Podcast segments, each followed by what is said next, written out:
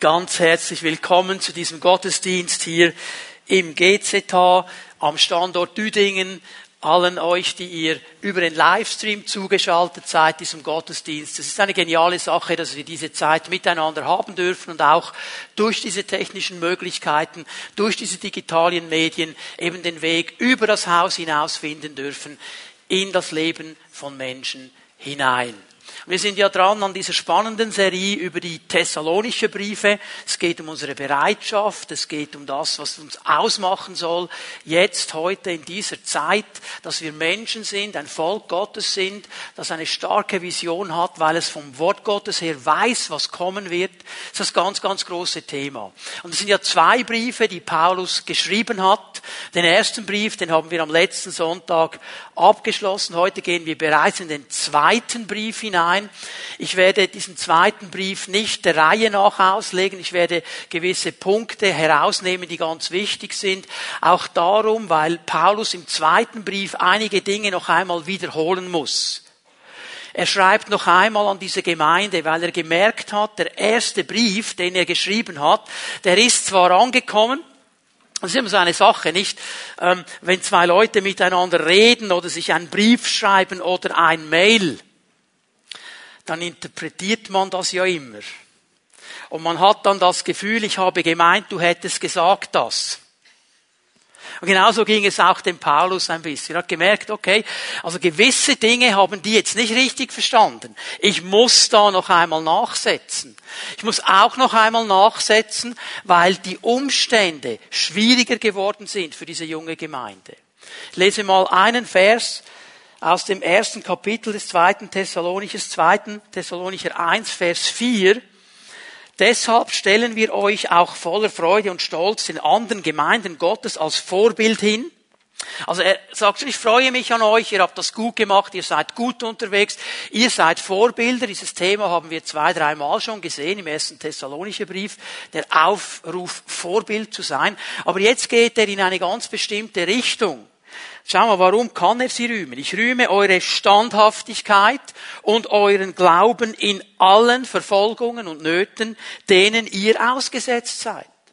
Also die Situation wurde nicht besser zwischen dem ersten und dem zweiten Brief. Die hat eher noch zugenommen, wenn es jetzt um diesen Druck von außen geht, um diese Verfolgung von außen geht, um diese Angriffe. Also diese junge Gemeinde, die ist diesen Dingen noch mehr ausgesetzt. Und Paulus merkt, ich muss hier noch einmal nachsetzen. Und ich meine, es ist eigentlich ein schönes Zeugnis, das er ihnen geben kann wenn er sagt, ich rühme das. Und ich rühme das auch vor den anderen Gemeinden, dass ihr Standhaftigkeit und Glauben habt. Ist so eine Sache, Standhaftigkeit und Glauben zu haben. Wenn um mich herum alles gut läuft, das ist gar nicht so eine große Aufgabe. Aber wenn die Widerstände kommen, wenn der Druck kommt, wenn mein Glaube dann eben herausgefordert wird, getestet wird, dann eben stehen zu bleiben, standhaft zu sein und weiter diesem Herrn zu vertrauen, das ist schon ein starkes Zeugnis. Und wir merken hier etwas von dieser Spannung auch, die dieser Apostel hatte. Dieses Anliegen für diese Leute ist ein bisschen etwas von dem, was Marco erwähnt hat. Das ist das Anliegen der Jüngerschaft. Der ging nicht einfach in diese Stadt hinein und hat gesagt, jetzt habe ich eine Gemeinde gegründet, jetzt haben die sich bekehrt, tolle Sache, mach mal sondern er war wirklich dieser geistliche Vater, der eben dieses Anliegen hat, dass dieses geistliche Kind sich entwickeln kann. Und so wie wir im Natürlichen als Eltern ja darauf schauen, dass unsere Kinder sich gut entwickeln, versuchen ihnen zu helfen, wenn Widerstände kommen, genauso geht es eben hier auch diesem Paulus. Und er schreibt ihnen noch einmal. Einmal, um sie zu ermutigen, bleibt dran. Und dann hat er gemerkt, und das wird heute Morgen und auch am nächsten Sonntag ein ganz wichtiger Teil sein, dass sie eine Sache noch gar nicht verstanden haben. Und das ist eine ganz, ganz wichtige Sache und die hat zu tun mit dem letzten Abschnitt des ersten Briefes. Ihr erinnert euch, ab Kapitel 4, 13, eigentlich bis 5, 12, hat er über das ganz, ganz große Thema der Wiederkunft Jesu gesprochen. Über die Entrückung, über diese Zeit, die kommen wird im Zusammenhang mit dem Tag des Herrn, da hat er hineingesprochen. Und er hat jetzt gemerkt, die haben das nicht richtig verstanden. Weil jetzt geschieht etwas ganz Interessantes. Der äußere Druck nimmt zu. Die Verfolgung nimmt nicht ab. Es ist nicht so, dass irgendwie nachdem sich die ersten Wellen ein bisschen gelegt haben, dann ein bisschen ruhige See war, die Wellen haben zugenommen. Und immer in solchen Drucksituationen, wenn Christen merken, um sie herum nimmt der Druck zu, geschehen Dinge, die man nicht einordnen kann. Auch in der Welt Dinge, die nicht eingeordnet werden können. Immer wenn das geschieht, du kannst die Kirchengeschichte dir anschauen, steigt das Interesse der Christen an der Zukunft. Dann wollen sie wissen, was passiert genau. Sie wissen ja, Jesus wird irgendwann zurückkommen, aber dann, wenn der Druck von außen ist, dann wird das virulent. Dann will man noch mehr wissen. Und dann ist eben auch die Türe geöffnet für allerlei Interpretation, für allerlei komische Überzeugungen. Und genau das ist jetzt geschehen in dieser Gemeinde in Thessalonich. Paulus merkt, okay, die haben hier ein bisschen ein Durcheinander. Die sind ein bisschen durcheinander gebracht worden in all diesen Fragen drin. Und gerade jetzt, in diesen schwierigen Zeiten, wäre es aber so wichtig, dass sie hier einen klaren Blick haben. Erinnert euch daran, ich habe euch das gezeigt im ersten Thessalonicher Brief. Ist eigentlich ein Grundrezept des Paulus. Er will immer wieder in unsere Leben hineinsprechen und sagen, hey, erinnert euch dran, liebe Christen, ihr habt eine Vergangenheit. Irgendwo in der Vergangenheit hat Jesus Christus am Kreuz von Golgatha für euch die Strafe auf sich genommen. Und durch sein Sterben am Kreuz habt ihr die Möglichkeit, in die Beziehung zu Gott zurückzukommen. Ihr werdet aufgenommen in die Familie Gottes, wenn ihr euch dazu entscheidet. Sünde wird vergeben, ihr bekommt ein neues Leben. Und das ist wie so ein Anker in meiner Vergangenheit, der mich heute noch festhält. Jetzt bin ich aber hier in der Gegenwart. Und ich will nicht immer zurückschauen, ich schaue auch mal voraus. Und Paulus sagt immer wieder, Leute, denkt daran, Jesus wird zurückkommen. Euer Leben auf dieser Erde hat eine klare Vision, eine klare Ausrichtung. Ihr sollt bereit sein auf diesen Moment, wenn er zurückkommt. Das ist meine Guideline, meine Vision. Ich bin hinten gehalten durch das Kreuz und vorne gezogen von dem, was kommen wird. Und das gibt mir Stabilität in der Gegenwart. Darum ist das große Thema Bereitschaft. Er sagt, Leute, ihr lebt zwar jetzt hier. Das Kreuz ist Vergangenheit. Die Wiederkunft ist noch nicht da. Aber in der Gegenwart sollt ihr in dieser Bereitschaft leben, dass der Herr zurückkommt. Und ihr sollt alles daran setzen, im Licht dieser Bereitschaft zu leben, um Menschen mit dem Evangelium zu gewinnen und zu überzeugen. Und jetzt hat er ihnen geschrieben, was dann geschehen wird. Ich mache einen kurzen Rückblick, 1. Thessalonicher 4 und 5. Er hat gesagt, okay, der Herr wird zurückkommen, Entrückung, dann werdet ihr zu ihm äh, gerufen werden und so weiter. Und dann sagt er, und dann wird es interessant sein, dass es einen Unterschied gibt, wie die Leute das einschätzen in der Welt und wie ihr das einschätzt. Die Leute in der Welt, die sagen Friede und Sicherheit, alles ist gut, alles ist cool, aber dann wird es kommen. Und es wird die Welt überfallen, wie die Wehen, die Gebärde und so weiter. Diebe in der Nacht, ihr erinnert euch an diese Bilder. Und jetzt stellt euch mal folgende Situation vor. Jetzt sind die mitten in diesem Druck. Und das hat sich vielleicht für sie so angefühlt, wie die Wehen, die plötzlich kommen. Jetzt wird der Druck nach oben geschraubt. Die haben sich vielleicht völlig überrascht gefühlt. So wie du dich überrascht fühlen würdest, wenn ein Dieb plötzlich in der Nacht in deinem Schlafzimmer herumtappt. So haben die sich vielleicht gefühlt. Und jetzt haben sie sich gefragt, ja, haben wir jetzt etwas verpasst? Was ist jetzt genau los? Jetzt, ja, aber du hast doch gesagt, Paulus, wir sind nicht überrascht davon. Jetzt sind wir aber doch ein bisschen überrascht. Was, was passiert jetzt hier ganz genau? Oder die haben sich vielleicht in Frage gestellt, ja, gehöre ich gar nicht richtig dazu? habe ich mich, habe ich mich überhaupt richtig bekehrt? Ich habe mich schon 35 Mal. Vielleicht muss ich nochmal, dass es dann wirklich hält. Und die waren so durcheinander.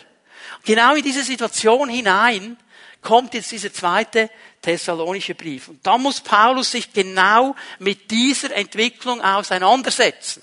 Er hat offensichtlich davon gehört, dass hier ein Durcheinander ist. Und was er jetzt macht, und wir werden uns Kapitel 2 anschauen, die ersten Verse von Kapitel 2. Und was er hier macht, ist folgendes. Ich habe es mir mal so aufgeschrieben. Er sagt den Thessalonichern einfach, Leute, verliert die Vision nicht aus den Augen. Jetzt egal, was um euch herum geschieht, haltet den Ball jetzt mal flach. Flippt jetzt nicht aus. Werdet jetzt nicht nervös. Ich habe euch doch gesagt, um was es geht. Einfach mal locker bleiben, ausgerichtet bleiben und wir wiederholen jetzt noch einmal miteinander, um was es wirklich geht. Und Paulus bleibt bei seiner ganz klaren Grundausrichtung. Er lässt sich nicht nervös machen durch die Dinge, die geschehen. Er sagt, Leute, ich habe euch erklärt und Gott hat euch gezeigt, was geschehen wird. Ihr wisst, was ihr wissen müsst. Alles, was ihr braucht, um zu bestehen in dieser Situation, ihr wisst es. Ich erinnere euch daran. Ihr habt eine klare Hoffnung, ihr habt eine klare Erwartung. Bleib einfach dran an diesen Dingen. Werde jetzt nicht nervös. Und er zeigt ihnen drei wichtige Wahrheiten in diesen Versen, warum sie keine Angst haben müssen vor der Zukunft. Und warum sie ruhig in die Zukunft gehen können. Und das genau Gleiche sagt er auch uns, weil es genau dieselben Wahrheiten sind, die auch wir hören müssen in Zeiten von Schwierigkeiten. Ich werde heute Morgen einen Teil machen können und dann am nächsten Sonntag der nächste Teil. Das erste, was ich euch zeigen möchte, und jetzt, äh, wenn ich dir den Titel sage oder den ersten Unterpunkt sage meiner Botschaft, du bist in einem Gottesdienst im Fall. Okay? Auch wenn es jetzt vielleicht anders tönt. Punkt Nummer eins heute Morgen. Fake News sind gefährlich. Fake News sind gefährlich. Fake News ist ja ein Wort, das fast in aller Munde ist. Alle reden heute von Fake News. Also von täuschenden, falschen Informationen, von falschen Inhalten. Und wir haben vielleicht den Eindruck, das ist ein topmodernes Wort, Fake News, oder? Da spricht jeder davon. Das ist ein biblisches Wort. Das ist ein biblischer Begriff. Also nicht der Name Fake News und nicht eine Konkordanz holen und Fake News jetzt suchen. Die Bibel nennt es anders. Aber um was es geht bei Fake News, das ist nicht etwas, das unsere digitale Gesellschaft erfunden hat. Das gab es schon immer. Die Wurzel von Fake News wo haben sie begonnen? In der Bibel, im ersten Buch der Bibel, im dritten Kapitel, 1. Mose 3, ist die Wurzel von Fake News. Da haben Fake News begonnen. Und wenn ich sie biblisch beschreiben müsste, würde ich nicht von Fake News sprechen, sondern ich würde von Verführung und Täuschung sprechen. Jetzt merkt ihr das für diesen Gottesdienst, für diese Predigt. Wenn ich Fake News sage, meine ich Verführung und Täuschung. Okay? Fake News, Verführung und Täuschung. Und das beginnt ganz am Anfang der Bibel. Der Feind Gottes hat von Anfang an versucht, den Menschen mit Fake News zu beeinflussen. Das war von Anfang an seine Strategie. Er will verführen. Verführen. Was heißt verführen? Da ist das Wort führen drin. Okay? Also er möchte den Menschen wegführen vom richtigen Weg Gottes. Er möchte ihn wegführen, auf einen anderen Weg führen. Er will ihn verführen, damit er den guten Weg, den guten Plan, die guten Gedanken Gottes verlässt und in eine andere Richtung geht. Dass er nicht mehr sich orientiert an den Gedanken Gottes, sondern eben an etwas anderem, dass er weggeführt wird. Es ist eine Täuschung. Es ist eine Täuschung, Fake News täuschen uns. Es ist eine Täuschung bezüglich Absichten, Motivationen und hier in diesem Sinne vor allem des Charakters Gottes. Das sehen wir ganz stark. Fake News wollen mich täuschen. Sie wollen mich irgendwo in eine Richtung bringen, dass ich Motivationen hinterfrage, dass ich Absichten hinterfrage, dass ich dem, was ich vielleicht jahrelang gehört habe, plötzlich nicht mehr vertraue. Ist Fake News. Und wenn ich, ich sage es noch einmal, es ist gut, wenn ihr das wirklich merken, wenn ich von Fake News spreche in dieser Botschaft, dann spreche ich von Täuschung und Verführung. Also wenn du Fake News hörst, rede ich mal zum Nachbarn und sag Verführung, Täuschung. Okay? Dass wir das wirklich drin haben. Fake News ist Verführung und Täuschung. Jetzt, 2. Thessalonicher 2, Vers 1. Wir lesen mal an. Nun haben wir eine Bitte an euch, liebe Geschwister. Und zwar im Hinblick darauf, dass Jesus Christus, unser Herr, wiederkommt und dass wir dann mit ihm zusammengeführt werden. Also, es geht ihm jetzt genau um dieses Thema, das er ihnen erklärt hat im ersten Brief. Lasst euch nicht so schnell durcheinander bringen oder gar in Angst und Schrecken versetzen durch die Behauptung, der Tag des Herrn habe schon begonnen. Ganz gleich, ob diese Behauptung sich auf eine vermeintliche Eingebung des Heiligen Geistes stützt oder auf eine fälschlich uns zugeschriebene mündliche Äußerung oder auf einen Brief, der angeblich von uns stammt. Jetzt merke ich hier mal etwas, wenn ich in Vers 2 vor allem hineinschaue. Fake News kann sich auf ganz verschiedene Arten und Weisen verbreiten. Paulus nennt hier drei Arten und Weisen, wie sich diese Verführung, diese Täuschung verbreiten kann. Eine hat sehr viel zu tun mit uns, die wir an Gott glauben und ihm nachfolgen wollen. Er sagt nämlich, Leute, ihr seid nervös geworden, ihr seid durcheinander gekommen, weil ihr da Dinge gehört habt, Behauptungen, die sich stützen auf vermeintliche, vermeintliche, das ist das wichtige Wort hier, Eingebungen des Heiligen Geistes. Und ich meine, wir wissen, wie das ist, wenn man miteinander austauscht, zwei Christen, die miteinander sprechen und man redet über etwas und das Killerkriterium, der Heilige Geist hat mir gesagt. Ja, was will ich jetzt noch sagen? Will ich mich mit dem Heiligen Geist anlegen? Und dann kommt einer und hat vielleicht irgendwo den Eindruck, oh, und dann macht es noch ein bisschen so, Halloween ist ja heute, gell? Ein bisschen so, oh, uh, ich spüre den Geist Gottes. Ach, merkt ihr es auch? Und alle Obercharismatiker, oh, spüren zwar nicht, man muss ja mitmachen. Und der Geist sagt mir jetzt etwas. Und dann kommen diese vermeintlichen Behauptungen und plötzlich stehen die einen da und sagen, hä? Komme ich nicht mehr draus? Habe ich jetzt immer anders gehört. Aber die Charismatiker, ah, ja, aber das, das muss schon so sein. Also wenn die so voll im Geist sind, vermeintliche, Mama kommt das ganz fromm. Ja, der Herr hat mir gezeigt, der Herr hat mir gemacht, der Herr hat mir. Hör mal, der Herr wird dir nichts zeigen, was nicht im Wort bestätigt ist. Amen? Sonst kannst du es gleich güdern. Delete. Oder sagt er auf eine fälschlich uns zugeschriebene mündliche Äußerung. Wie würden wir heute sagen? Gerüchte. Hast du gehört, dass der gesagt hat das? Ja, und der und der Theologe, der hat mal gesagt, ja, aber das könnte man auch noch anders sehen. Und vielleicht ist ja alles schon geschehen und wir haben es alle verpennt. Und die Leute werden nervös. Und dann gibt es den nächsten noch, sagt er, oder auf einen Brief, der uns zugeschrieben wird. Ja, offensichtlich haben die von irgendwoher einen Brief bekommen und der Kerl hat unterschrieben mit Paulus. Dabei war es gar nicht Paulus. Weil es wäre heute einfach, ich könnte mir irgendwie eine äh, E-Mail-Adresse anlegen irgendwo und ich könnte dir jetzt im Namen von, was soll ich jetzt nehmen, eines Bundesrates schreiben oder irgend von jemandem. Und ich schreibe dir und das tönt dann vielleicht auch so. Und dann ganz hochoffiziell liebe Grüße Bundesrat oder Bundesrätin so. Und du denkst, boah, ich bekomme, das hat ja Gewicht, wenn der Bundesrat mir schreibt, okay? Also auch diese Dinge, die dann in Umlauf gesetzt werden. Ich denke mir manchmal, Leute, wir lesen, was da in diesen Medien herumfließt floatet. Und per WhatsApp und Telegram und was es noch alles gibt und Instagram und Facebook. Und jeder hat eine Meinung. Du, der kann ja alles schreiben. Ja, bist du sicher, dass der das gesagt hat? Du kannst alles schreiben.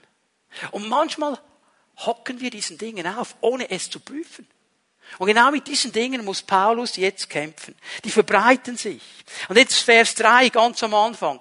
Lasst euch von niemandem in irgendeiner Weise irreführen. Jetzt muss er ganz klar werden.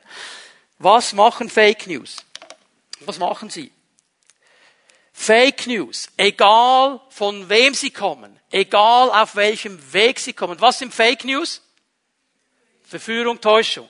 Egal wie sie kommt, egal wie sie dir begegnet, sie hat immer ein Ziel, nämlich sie will mein geistliches Leben torpedieren.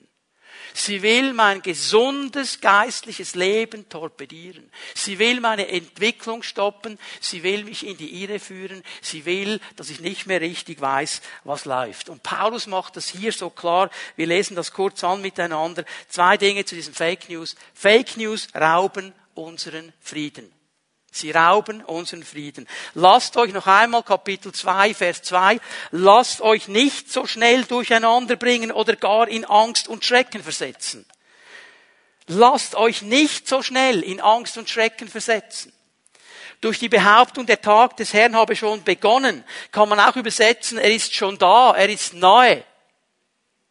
Es ist nicht ganz klar, ähm, was hier zeitlich gemeint ist. Aber offensichtlich gab es Leute, die haben gesagt, hey, ihr Thessalonicher, ihr habt's verpasst. Ist an euch vorbeigegangen. Ihr seid wahrscheinlich nicht so fromm, wie ihr gedacht habt. Jetzt schon alles vorbei. Seht ihr nicht den Druck und den Stress? Alles schon weg. Ihr habt das alles verpasst. Und es bekommen die Panik. Es sind zwei wichtige Dinge, die hier geschehen. Es bringt durcheinander. Es erschüttert mein Denken. Das ist das Ziel dieser Fake News. In meinem Denken ein Durcheinander anzurichten, mich zu erschüttern, mir vielleicht etwas wegzunehmen, das ich als wie eine Sicherheit gehabt habe, das mich sicher gemacht hat, und jetzt wird es plötzlich in Frage gestellt und nicht mit irgendwelchen blöden Argumenten. Ich meine, es gibt ja Fake News, da musst du sagen, ja komm, kannst du dir einen anderen Dummkopf suchen. Aber es gibt Fake News, die sind ganz clever. Kannst du einfach sagen, pff, Sowieso Quark. Und das fängt an zu drehen. Kennst du das? Setzt jemand einen Wurm frei in deinem Denken und plötzlich dreht. Ja, und wenn das jetzt doch so ist? Ja, und wenn ich jetzt doch etwas verpasst habe? Und wenn ich jetzt doch, und plötzlich ist diese Ruhe nicht mehr da. Plötzlich ist der Friede nicht mehr da. Das ist die Grundstrategie. Es ist so dieser Gedanke, ich weiß etwas, was du nicht weißt. Ich habe ein spezielles Wissen. Weil ich bin ja ein Faster und ein Beter. Ich bete jeden Tag drei Stunden und lese dann noch eine Stunde die Bibel. Und ich habe eine spezielle Offenbarung, die du noch nicht hast. Was hat die Schlange gemacht im Garten? Erste Fake News. Es stimmt im Fall nicht, was Gott gesagt hat. Ist nicht wahr? Gott weiß, wenn ihr von dieser Frucht esst, werdet ihr wie er. Er will nur nicht, dass ihr habt, was er hat. Das war die erste Fake News. Ich habe ein Spezialwissen. Ja, liebe Frau, lieber Mann, in diesem Garten drin. Jetzt habt ihr bis heute gemeint, das sei so, wie Gott es gesagt hat. Ihr habt gedacht, ihr habt doch die Frucht gesehen. Ihr habt vielleicht gedacht, die sieht gut aus. Die sieht lecker aus, die wäre interessant und die Hand war vielleicht schon dran, aber ihr habt Angst gehabt, weil Gott hat gesagt, ihr werdet sterben. Und da wolltet ihr doch euch nicht anlegen, das hat euch eine gewisse Sicherheit. Jetzt sage ich euch, ich habe spezielles Wissen. Ich weiß ein bisschen mehr als ihr. Das stimmt gar nicht. Stimmt nicht? Ihr werdet einen Quantensprung machen, wenn ihr davon ist.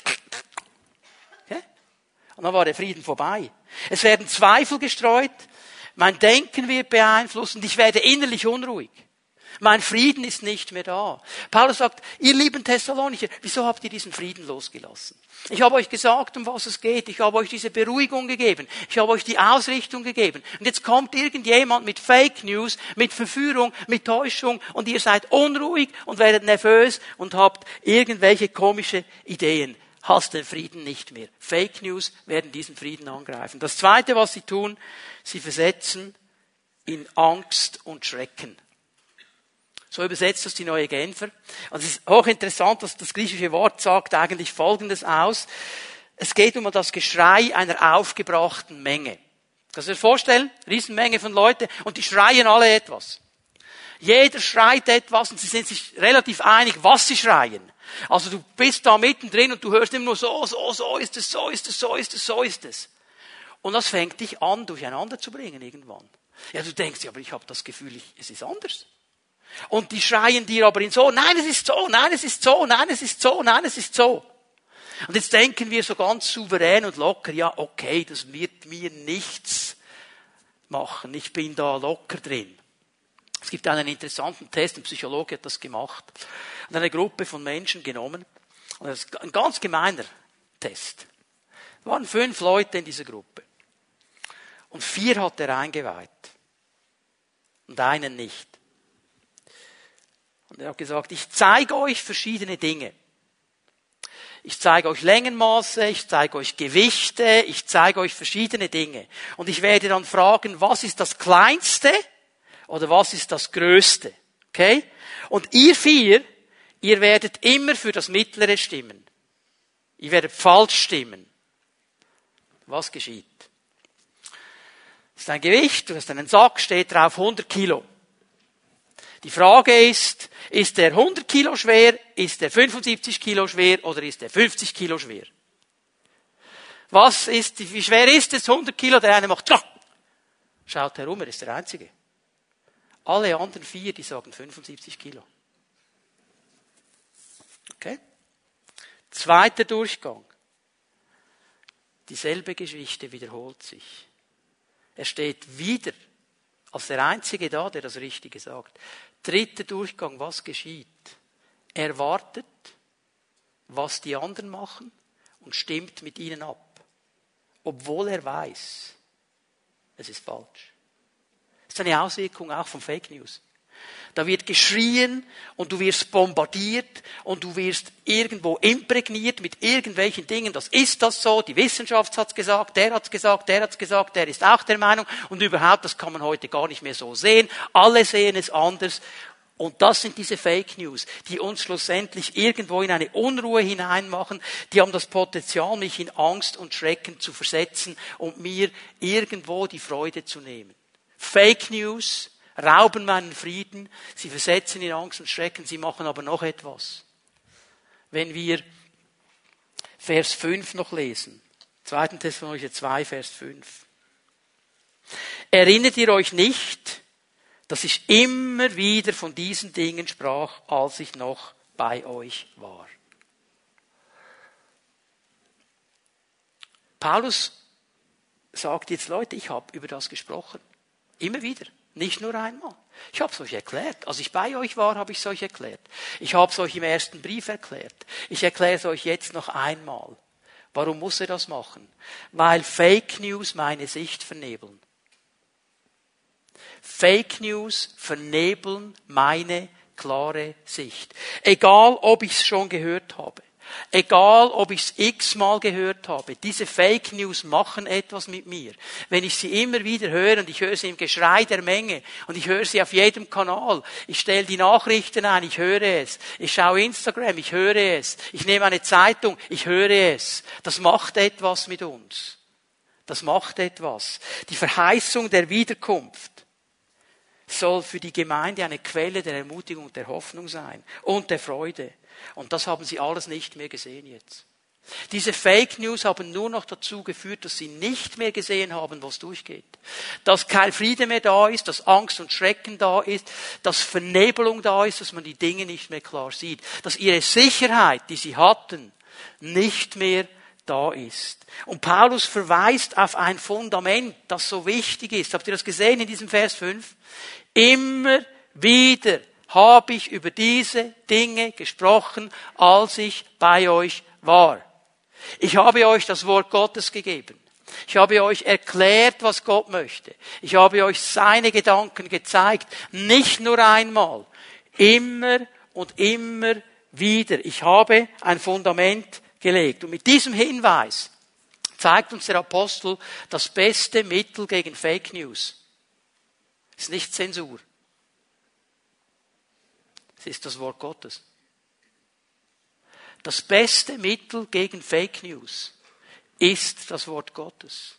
Und darum ist das Neue Testament so voll davon, mit dieser Ermutigung, mit dieser Anweisung, das Wort Gottes zu beachten.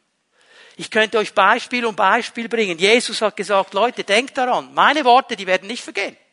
Die werden nicht vergehen. Die haben Ewigkeitswert. Was ich euch gesagt habe, hat Ewigkeitswert. Egal wie viel Mal in der Geschichte der Menschheit irgendjemand versucht, mein Wort zu torpedieren mit Fake News.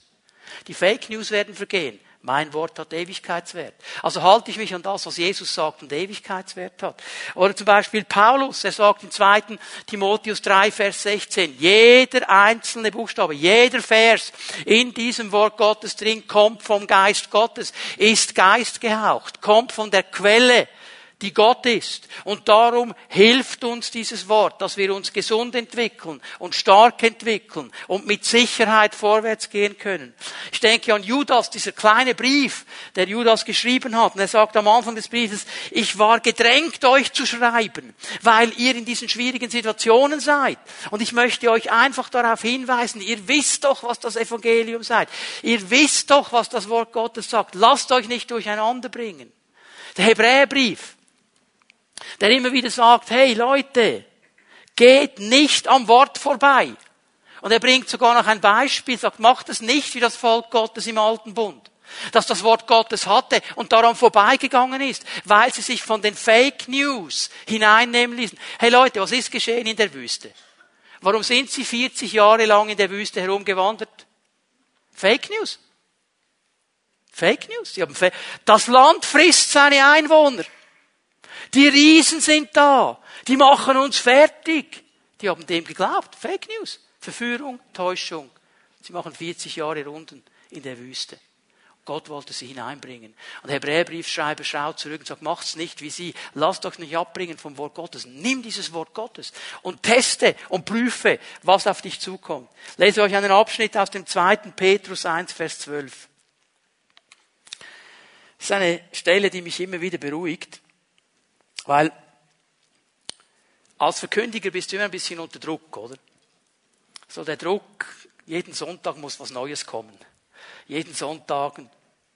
Petrus nimmt ein bisschen Druck weg. Er sagt, ich will euch immer wieder daran erinnern, auch wenn ihr die Wahrheit schon kennt und fest in ihr verwurzelt seid. Also, der hat einfach wiederholt.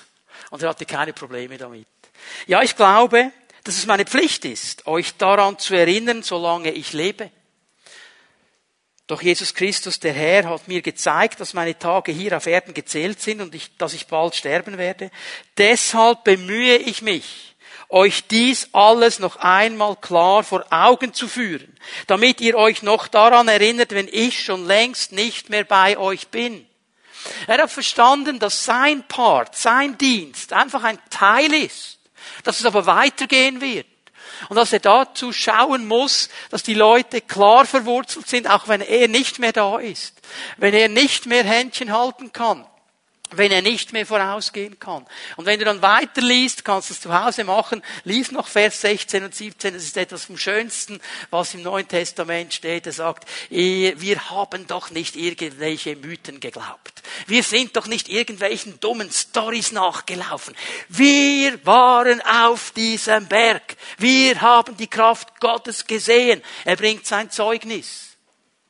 Er weiß, von was er spricht. Also Fake News sind gefährlich.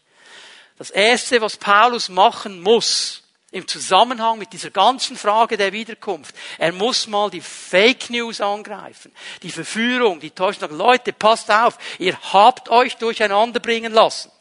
Jetzt gehen wir in einen zweiten Punkt hinein. Weil jetzt fängt er an, diese Fake News ein bisschen herauszuholen. Ich habe es mal so genannt, was vor dem Tag des Herrn geschehen muss. Nicht soll, muss. Das ist das, was Paulus sagt. Es soll, muss. Es muss zuerst geschehen. Der Abschnitt, mit dem wir uns beschäftigen, ist einer der wichtigsten Abschnitte, wenn es um diese große Frage geht, um diesen Tag des Herrn, um diese Wiederkunft, um all diese Themen, die noch in der Zukunft liegen. Und ich habe euch das gesagt schon vor zwei, drei Wochen. Wenn die Bibel vom Tag des Herrn spricht, dann spricht sie ja nicht von einem 24-Stunden-Tag jetzt da, sondern in diesem Sinne von einem längeren Zeitabschnitt. Es ist ein längerer Zeitabschnitt, ein größerer Zeitabschnitt. Und dieser Tag des Herrn beinhaltet einige Dinge. Ich nenne euch die jetzt mal. Ich kann die jetzt nicht alle da erklären, aber einfach, dass ihr versteht, es ist ein Zeitabschnitt. Was beinhaltet der Tag des Herrn? Es beinhaltet die Wiederkunft Christi für die Gläubigen, also die Entrückung der Gemeinde. Darüber haben wir gesprochen in 1. Thessalonischer 4 ab Vers 13. Es beinhaltet dann die Zeit der Trübsal. Die Bibel sagt an verschiedenen Stellen, es wird eine Zeit der Trübsal kommen. Eine Zeit der Not wird über diese Welt kommen, wie es sie vorher nie gab. Die Offenbarung spricht davon, dass das sieben Jahre sein werden. Also der Tag des Herrn ist nicht 24 Stunden, es ist ein längerer Zeitabschnitt. Und diese sieben Jahre, die werden abgeschlossen mit der sichtbaren Wiederkunft Jesu für die ganze Menschheit. Er wird nach sieben Jahren zurückkommen, nach dieser Zeit der Trübsal. Und das wird sichtbar sein für jeden Menschen. Schon der Prophet Zacharia im Alten Testament hat gesagt, er wird auf dem Ölberg ankommen. Seine Füße werden den Ölberg berühren. Das ist ganz klar auch geografisch festgelegt, wo er zurückkommt. Und dann ist in diesem Tag des Herrn auch das Thema der Gerichte drin, dass er als Richter zurückkommen wird. Er wird nicht als Erlöser zurückkommen. Er kommt als Richter zurück. Das ist der Tag des Herrn, ein längerer Zeitabschnitt. Und um den geht es jetzt dem Paulus. Und wenn wir diese Aufzählung jetzt uns anschauen, dann fangen wir an zu verstehen, warum die Lehre über dieses Thema so wichtig ist. Warum es so wichtig ist, dass wir hier die Linien Gottes sehen. Denn entweder bin ich ermutigt, habe Frieden und Hoffnung, weil ich weiß, was geschehen wird und weiß, wo ich dabei sein werde, oder ich habe Angst und Unsicherheit. Die Entscheidung, die da drin liegt. Und Paulus setzt alles daran, dass die Gemeinde ein klares Wissen hat. Jetzt lesen wir mal Vers 3 an. 2. Thessalonicher 2, Vers 3. Denn vor dem Tag des Herrn muss, siehst du das? Muss. Also bevor das abgeschlossen wird, sagt Paulus, müssen Dinge geschehen. Die müssen geschehen. Das ist nicht eine Option. Die müssen zuerst geschehen. Was will er machen mit diesem Abschnitt? Er will die Thessalonicher beruhigen. Weil offensichtlich kamen da Leute und gesagt, alles schon vorbei. Alles verpasst. Ihr habt alles verpasst. Und er sagt, nein, nein, nein, Moment, Moment, Moment. Jetzt mach doch einfach mal die Nagelprobe. Ich sage dir jetzt, was geschehen muss und du kannst testen, ist es geschehen. Wenn es nicht geschehen ist, dann ist es nicht vorbei. Verstehen wir? Das ist ein Ansatz hier. Es muss geschehen. Es muss zuerst noch zu großen Auflehnung gegen Gott kommen und jeder Mensch muss in Erscheinung treten, der alle Gesetzlosigkeit in sich vereinigt und der zum Verderben bestimmt ist. Nur mal hier dieser Vers 3. Das macht Paulus. Er beruhigt die Gemeinde, indem er aufzeigt, was geschehen muss, bevor der Tag des Herrn kommt. Und jetzt kannst du einfach dir das aufschreiben. Sagen, ist das schon geschehen? Oder ist es noch nicht geschehen? Es muss zuerst geschehen. Seine Aussagen, die er hier macht, sind ganz wichtig, auch hier und heute. Warum sage ich das so? Weil wir hier und heute noch viel mehr diesem Fake News ausgesetzt sind als die Leute der damaligen Zeit. Wir sind heute in einer Sekunde mit der ganzen Welt verbunden. Wenn irgendwo in Indien irgendeiner Fake News rauslässt, dann ist das sofort verbreitet über YouTube, Instagram und so weiter. Vor 150 Jahren, 200 Jahren hat es vielleicht drei Monate gedauert, bis du es überhaupt gehört hast. Heute hörst du sofort. Und es prallt auf uns herein. Was will ich damit sagen? Leute, das Wort Gottes ist der Gradmesser. Es ist der Gradmesser. Bitte, bitte, in einer Hand das Wort Gottes und in der anderen Hand von mir aus die Medien. Aber nicht nur die Medien. Du musst prüfen am Wort Gottes, was diese Medien sagen. Das Wort Gottes ist der Gradmesser. Und es ist mir egal, wie viel Doktor- und Professorentitel der hat, der diese News in Umlauf gesetzt hat. Wenn das Wort etwas anderes sagt, dann glaube ich dem nicht dem Professor. Verstehen wir? Ich muss das aber prüfen. Ich kann nicht, oh, ich muss dieses Wort nehmen. Was muss geschehen? Jetzt müssen wir über etwas sprechen, das ist nicht so schön. Schau dir nochmal Vers 3 an. Paulus sagt, es kommt eine große Auflehnung gegen Gott. Die muss zuerst noch kommen. Verstehst du, dass die Thessalonicher, die sich zu Gott bekehrt haben, die haben Gott kennengelernt. Und die waren begeistert von diesem Herrn. Und sie wollten allen Leuten sagen, nee, der Messias ist gekommen, in Jesus gibt es Befreiung, in Jesus gibt es Erlösung. Hör auf den Herrn, hör auf den Herrn. Und jetzt kommt dieser brutale Widerstand. Die wurden ausgelacht, die wurden geschlagen, die wurden angegriffen. Ja, für die ist das Auflehnung gegen Gott. Weil sie sind doch überzeugt davon, das ist Gott, ich habe doch Gott kennengelernt. Und sie nehmen das wahr als Auflehnung gegen Gott. Er sagt, Ball flach halten ist noch gar nichts. Ja, es kommt eine Auflehnung. Und was geht es hier, dieses Wort, das Paulus braucht? Apostasia wird nur hier und an einer anderen Stelle noch im Neuen Testament gebraucht, bedeutet Auflehnung, Rebellion gegen Gott, bedeutet Abfall von Gott. Das Neue Testament braucht das Wort nur zweimal, aber was das Neue Testament macht, ist, dass es uns in den großen Linien aufzeigt, was das genau bedeutet. Und ich möchte euch drei Stellen hier zeigen, damit wir ein Gefühl dafür bekommen. Von was spricht Paulus hier? Und das muss zuerst geschehen. Das muss geschehen. Und jetzt bitteschön, ich sage es jetzt mal ganz spitz. Du kannst von mir aus ein Jahr lang fasten. Gegen das. Es wird geschehen. Du kannst von mir aus zehn Jahre Kriegsführung machen dagegen. Es wird geschehen. Mit dem sage ich nicht, wir lassen es einfach laufen. Verstehen wir? Aber wo, wo, wo geben wir unsere Energie hinein? Paulus sagt, es muss geschehen. Jetzt pass aber auf, was du machst da drin. Wird es dein persönlicher Kampf?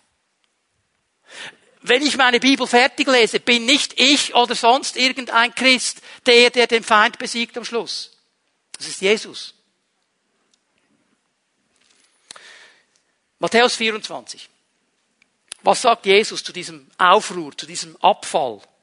Jesus spricht in der Ölbergrede darüber, das ist Matthäus 24. Er zeichnet hier in Matthäus 24 in großen Linien auf, was die Zukunft Israels ist, die Zukunft der Gemeinde und die Zukunft der ganzen Welt. Also alle diese drei Elemente sind hier drin in Matthäus 24. Und im Vers 10 muss er Folgendes sagen. Viele werden vom Glauben abfallen. Das sagt die neue Genfer Übersetzung. Eigentlich müsste man wörtlich übersetzen, viele werden sich ärgern, sie werden sich empören, sie werden Anstoß nehmen. Was ist der Zusammenhang? Er spricht im Zusammenhang von einer Reaktion auf äußere Umstände.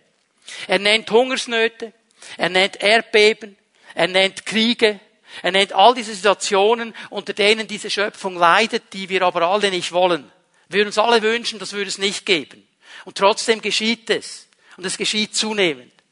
Er spricht davon, dass Verführung kommt, dass religiöse Fake News kommen, die Menschen wegziehen vom Glauben an den wahren Gott. Davon spricht er.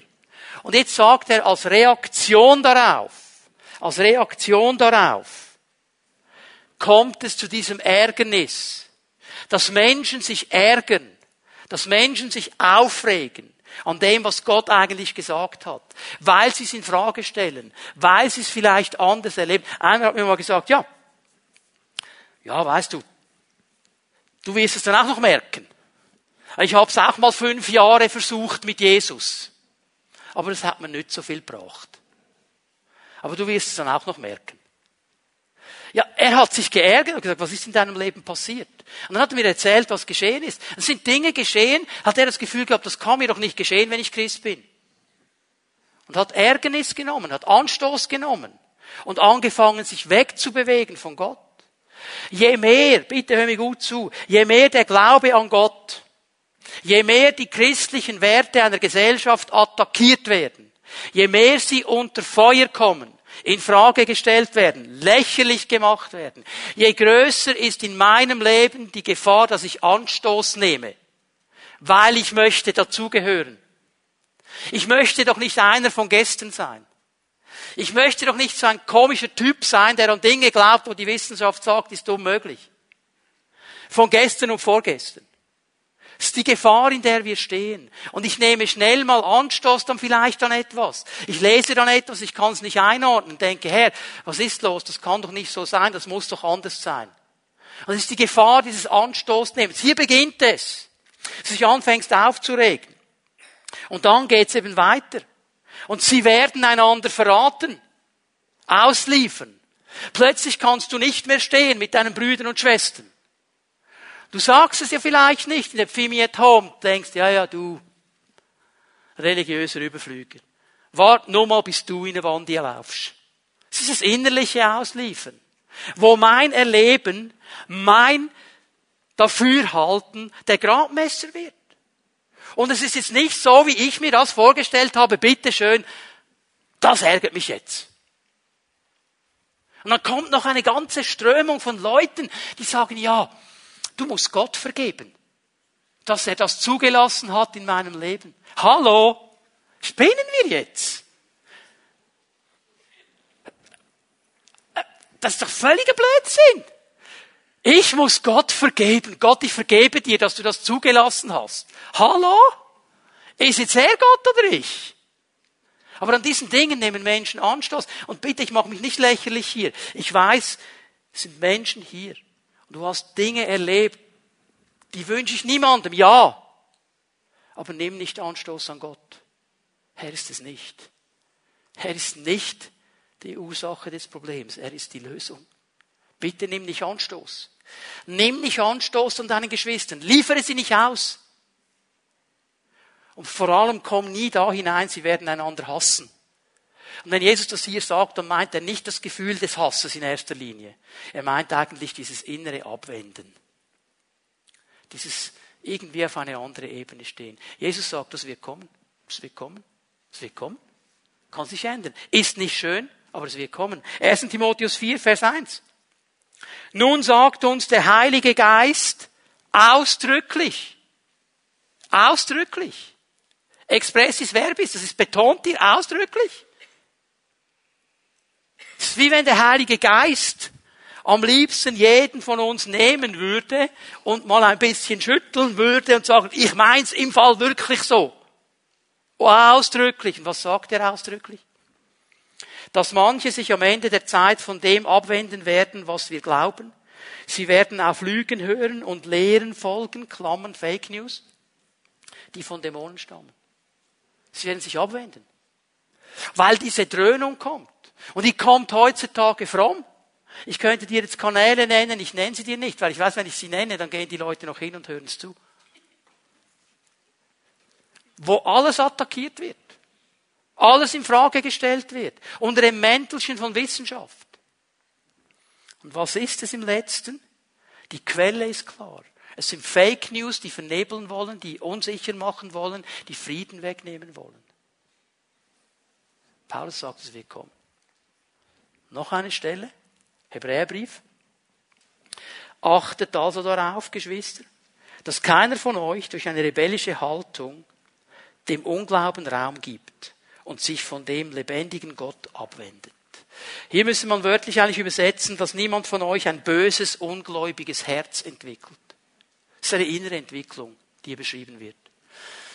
Eine innere Entwicklung und er nimmt hier Bezug auf die Wüstenwanderung. Und hier gab es Leute, die konnten das nicht einordnen, die konnten das jetzt nicht verstehen, dass sie jetzt in der Wüste sein müssen und nicht direkt locker ins verheißene Land kommen. Und das ist natürlich dann Gott schuld, obwohl sie selber ja schuld sind. Und sie entwickeln dieses ungläubige Herz, auch diese rebellische Haltung dann gegen Gott. Hey, wenn du nicht machst, was ich will, Herr. Haben wir auch schon so gebetet? Herr, wenn du jetzt das machst, dann werde ich nie mehr oder ich werde nur noch. Hast du das Gefühl, du bist auf einem arabischen Bazar? Oder auf einem italienischen, du kannst ja auf jeden Bazar handeln, okay? Also nichts gegen die arabischen Bazars. Dass du mit Gott irgendwie handeln kannst. Du sagst, ich werde, er weiß ja ganz genau, dass wir es nicht schaffen. Aber was habe ich schon alles versprochen? Wenn ich was wollte als Kind, haben meine Eltern alles versprochen. Ich werde immer und ich werde nie mehr, aber das will ich jetzt. Und dann war es da. Ich habe das nie vergessen, was ich versprochen habe, ja. Okay. Und im letzten ist ein Prozess, der hier beschrieben wird. Er wird sich, er wird sich von Gott abwenden. Er wird Gott verlassen. Die Liebe, die einmal da war für diesen Herrn, die wird erkalten. Die brennt nicht mehr. Offenbarung 2. Liebe Gemeinde in Ephesus. Eine Gemeinde, wo alles funktioniert hat. Die hatten alles. Also stell dir mal vor, die hatten jedes Programm, das du dir so sehr wünschen würdest. Die hatten alles. Die hatten tollen Lobpreis, die hatten tolle Gottesdienste, die hatten vom Babyprogramm über die Kinder zu den Teenies, zu der Jugend, zu den jungen Erwachsenen, zu den Golden Ages, zu den Senioren bis zu denen, die schon mit einem Bein beim Herrn sind, hatten die alles. Alles war da. Alles hat funktioniert. Alles war cool. Jesus sagt sogar, ich sehe doch euren Dienst, ich sehe das alles, aber eines habe ich gegen dich. Was habe ich gegen dich? Du hast deine erste Liebe verlassen. Das war nur noch äußerlich. Das ist die Gefahr, Leute, ist die Gefahr. Dass wir äußerlich mittreiben und innerlich schon lange ausgecheckt haben. Das spricht er an. Das ist eigentlich diese Aufruhr. Das ist diese, dieser Abfall. Das ist dieses innere sich wegnehmen und herausnehmen. Und Leute, was mich am meisten bewegt, ist die Bibel, dass die Bibel es klar macht, dass das nicht einfach nur Menschen betrifft, die Gott nicht kennen. Es geht bis hinein in die Gemeinden. Leider. Und ja, jetzt, jetzt könnten wir Panik machen. Jetzt können wir Panikstimmung machen. Wir beobachten im Westen, wie die Auflehnung gegen Gott immer mehr Raum bekommt. Das beobachten wir. Ich meine, ich bin jetzt 57, was ich alles schon gesehen habe, was ich jetzt nachvollziehen kann in den letzten 40 Jahren, wie diese Werte Gottes in Frage gestellt werden, attackiert werden, ausgelacht werden. Immer mehr du das Gefühl, alle gehen gegen diese christlichen Werte los. Ja, das ist so. Aber weißt du was ich nicht vergessen will in diesem Ganzen drin? Ich kann hier in diesem Land, auch wenn auch in diesem Jahr Abstimmungen gemacht wurden, diametral gegen das, was Gott sagt, und angenommen worden sind. Aber weißt du was? Ich kann hier immer noch frei an Jesus glauben. Ich kann einen Gottesdienst feiern. Es hält mich niemand davon ab, das Evangelium weiterzusagen. Niemand. Nur ich mich selber. Verstehen wir? Also bitte nicht Panik machen jetzt, sondern mal fragen, okay, okay. Was machen wir? Auch wenn es immer stärker wird. Das soll uns nicht und muss uns nicht beunruhigen. Wenn wir eines lernen, jetzt komme ich noch einmal zu meinem inneren Kompass, zu meiner inneren Ausrichtung. Wenn ich lerne, mich auf das zu konzentrieren und auszurichten, was wichtig und richtig ist. Und wenn ich lerne, am richtigen Ort zu kämpfen. Manchmal habe ich den Eindruck, wir sind im Moment auch als Christen so in einer Phase drin, da sind wir ein bisschen mehr wie Don Quixote. Kennt ihr den? Ja, der äh, Ritter, der da das Gefühl hatte, die Windmühlen seien Riesen und die Windmühlen angegriffen hat. Der war so in einem Wahn drin und hat diese Windmühlen angegriffen. Und manchmal das Gefühl, wir greifen irgendwelche Windmühlen an und haben dann das Gefühl, wir sind jetzt aber top christlich drauf und vergessen, was Gott wirklich gesagt hat. Und darum möchte ich hier mal den ersten Teil meiner Botschaft, wir am nächsten Sonntag den zweiten Teil anhängen. Es müssen noch mehr Dinge geschehen. Ich möchte drei Worte Jesu zum Schluss nehmen. Und die sollen uns ermutigen. Und wenn du jetzt sagst, okay, wo, wo, wo kann ich meinen Kompass eichen? Um was geht's? Jetzt hören wir bitte gut zu, das sind die drei Dinge. Wenn du deinen Kompass hier eichst, dann wirst du gut da durchkommen. Matthäus 16, Vers 18. Das ist die erste Stelle. Matthäus 16, Vers 18. Von nun an, sagt Jesus, sollst du Petrus heißen. Auf diesen Felsen will ich meine Gemeinde bauen. Das ist mir jetzt im Moment nicht wichtig. Was mir wichtig ist, ist das. Und alle Mächte der Hölle können ihr, der Gemeinde, nichts anhaben. Okay? Das hat Jesus vor 2000 Jahren gesagt. Er hat gesagt, ich werde meine Gemeinde bauen. Ich werde sie bauen. Ich baue sie. Also Jesus hat ein Interesse an seiner Gemeinde. Er will sie aufbauen, er will sie stärken. Und er gibt ihr eine geniale Verheißung. Niemand, man müsste das Wort eigentlich übersetzen mit auslöschen oder überwältigen. Niemand, auch die ganze Macht der Hölle, alle Auflehnung gegen Gott, jede Fake News, egal was angegriffen wird, egal wie viele christliche Werte noch massakriert werden, all das kann die Gemeinde Jesu nicht auslöschen. Halleluja. Also das heißt für mich, mein Kompass muss geeicht sein auf Gemeinde. Ich brauche meine Schwestern und Brüder. Das ist der Weg, wie Gott sein Evangelium in diese Welt hineinbringt. Und ich bin Teil davon. Und egal was noch geschieht, egal was noch für Maßnahmen kommen, auslöschen kann diese Gemeinde niemand. Niemand. Niemand. Amen. Das zweite. Matthäus 24, Vers 14 mitten in dieser Ölbergpredigt, mitten in diesem Aufzählen von all diesen Dingen, die noch geschehen müssen, mittendrin, lässt Jesus etwas aufleuchten. Die Botschaft vom Reich Gottes wird in der ganzen Welt verkündet werden, damit alle Völker sie hören. Dann erst kommt das Ende. Und hier sehe ich eine zweite Eichung für meinen Kompass. Ich bin nicht gegen etwas, ich bin für etwas nämlich für das Evangelium. Ich bin nicht gegen die Leute, die diesen Wert massakrieren. Ich bin nicht gegen die Leute, die mir das vorschreiben wollen. Ich bin nicht gegen die Leute, die das machen, was gegen Gott ist. Ich bin für das Evangelium. Das ist mein Kompass. Weil sonst fangen wir an zu kämpfen gegen Dinge, die hat uns Jesus gar nicht beauftragt. Er hat gesagt, Leute, was er sagt, ist so genial. Dieses Evangelium wird verkündet werden. Alle Völker sollen es hören. Dann kommt das Ende.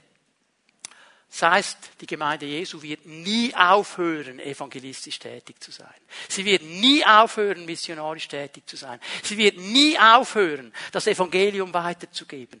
Das ist der innere Kompass, den wir haben müssen. Sie sagen, Herr, wir wollen alles daran haben. Das ist meine Ausrichtung, das ist meine Vision, den Menschen Hoffnung zu geben durch das Wort der Hoffnung, den Menschen Orientierung zu geben durch dein Wort, durch das Evangelium. Nicht irgendwelche Dinge zu bekämpfen, sondern sondern für das zu stehen, was du sagst, Herr. So große Preisfrage. Wie kannst du einer dänischen Docke, so ein Riesenvieh, Okay, so. Wie nimmst du der einen Knochen weg? Ohne dass du Schaden nimmst. Gib ihr ein Steak. Gib ihr ein Steak. Denk mal daran, wir haben ein Steak. Wir haben das Beste und das Schönste. Und wir kämpfen gegen irgendwelche Dinge und machen Gebetsgruppen gegen die Politiker. Hey, wir sollen nicht gegen sie beten, wir sollen für sie beten. Leute, hallo, wo sind wir angekommen? Wir beschäftigen uns mehr mit den Dingen, die schief laufen, als mit dieser großen Aufgabe zu sagen, dieses Evangelium ist die Lösung. Und sagst, oh, aber das ist schwierig und es ist herausfordernd. Ja, das ist es. Und darum gebe ich dir noch ein Wort. Offenbarung 3, Vers 10. Und hier sagt Jesus an eine dieser Gemeinden in den Sendschreiben drin, weil du dich an meine Aufforderung gehalten hast. Also hier gibt es Gemeinde, die sagt, ich halte mich daran. Oh, wir wissen, niemand kann das auslöschen. Okay, manchmal laufen Dinge schief, aber auslöschen kann das niemand. Ich halte mich an die Aufforderung, ich will ein Mensch sein, der das Evangelium weitergibt, der anderen Mut macht weil du dich an meine Aufforderung gehalten hast, standhaft zu bleiben, werde auch ich zu dir halten und dich bewahren, wenn die große Versuchung über die Welt hereinbricht, jene Zeit, in der die ganze Menschheit den Mächten der Fake News, der Verführung ausgesetzt sein wird, können ihr nichts anhaben. Sie können dir nichts anhaben. Entschuldigung, das gehört hier nicht mehr dazu die ganze Menschheit der Mächte der Verführung ausgesetzt sein wird. Was macht Jesus in dieser Zeit? Er bewahrt uns. Hast du es gesehen? Und weißt du, was diese Zeit ist? Das ist diese Zeit der Trübsal. Das wird eine Zeit der Versuchung und Verwüstung und Not sein, wie diese Welt sie noch nie gesehen hat. Und er sagt, egal was noch kommt, wenn du standhaft bleibst, wenn du dran bleibst, ich bewahre dich. Ich halte dich. Ich halte meine Hand über dich. Und was könnte es Schöneres und Besseres geben, als unter der Hand Gottes zu sein?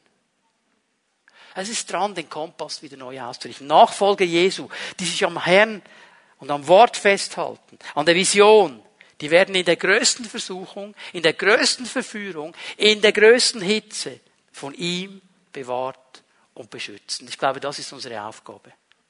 Wir sollten jetzt bekannt sein als die Leute, die zu ihrem Herrn stehen. Als die Leute, die Hoffnung bringen. Als die Leute, die ermutigen. Als die Leute, die sagen, es gibt Zukunft und wir gehen auf diese Zukunft zu. Das sollte eigentlich unser Markenzeichen sein. Ich lade dich ein, dass wir aufstehen miteinander. Die Lobpreiser werden nach vorne kommen. Lass uns einen Moment noch in die Gegenwart Gottes gehen. Und ich möchte dich, möchte dich einladen. Nimm doch einen Moment Zeit. Und hör mal ein bisschen auf deinen inneren Kompass. Wie ist der ausgerichtet im Moment?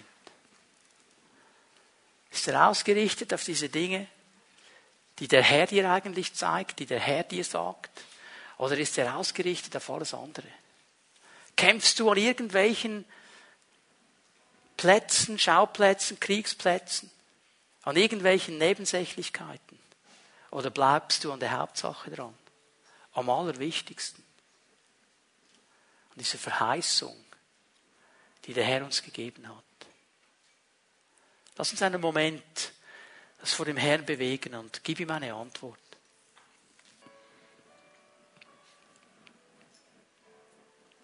Darf ich dich einladen, dass du einen Moment deine Augen schließt, dass niemand herumschaut ist ein Moment, wo wir vor dem Herrn stehen, wo du ihm eine Antwort geben kannst. Ich möchte dich einladen, wenn du merkst, ich muss meinen Kompass wieder neu eichen, ich muss den wieder neu ausrichten. Der braucht so eine Neuausrichtung. Dass, während wir die Augen geschlossen halten, du einfach da, wo du bist, deine Hand ausstreckst zum Herrn und ihm sagst, Herr, das habe ich verstanden. Ich brauche diese Neuausrichtung meines Kompasses. Ja, streck ihm einfach deine Hand entgegen, wenn du merkst, es ist das, was ich brauche. Es ist das, was ich brauche. Und ich möchte das so machen heute Morgen. Wir werden Jesus jetzt noch einmal anbeten miteinander. Ich möchte bitten, dass Pfimiet Homeleiter und Pfimiet Homleiterinnen nach vorne kommen. Kommt ihr gleich jetzt nach vorne, macht euch bereit. Und dann möchte ich dich einladen, während wir den Herrn anbeten, wenn du deine Hand ausgestreckt hast zum Herrn, dann komm doch hier nach vorne, komm zu einem dieser Leiter. Und die werden dir dabei helfen, in einem Gebet deinen Kompass neu auszurichten heute Morgen. Die werden mit dir zusammen vor den Herrn gehen und darum bitten, dass dieser Kompass neu ausgerichtet ist, dass du mit neuer Vision, mit neuer Hoffnung, mit neuem Mut vorwärts gehen kannst und in dieser Gewissheit, dass der Herr dich nicht fallen lässt und dir einen Auftrag gegeben hat. So können wir miteinander Jesus anbeten. Bitte leitet uns in die Anbetung. Und ich lade dich ein, komm doch gleich zu einem Leiter hier nach vorne. Wir beten miteinander und dann werden Kompasse neu geeicht heute Morgen.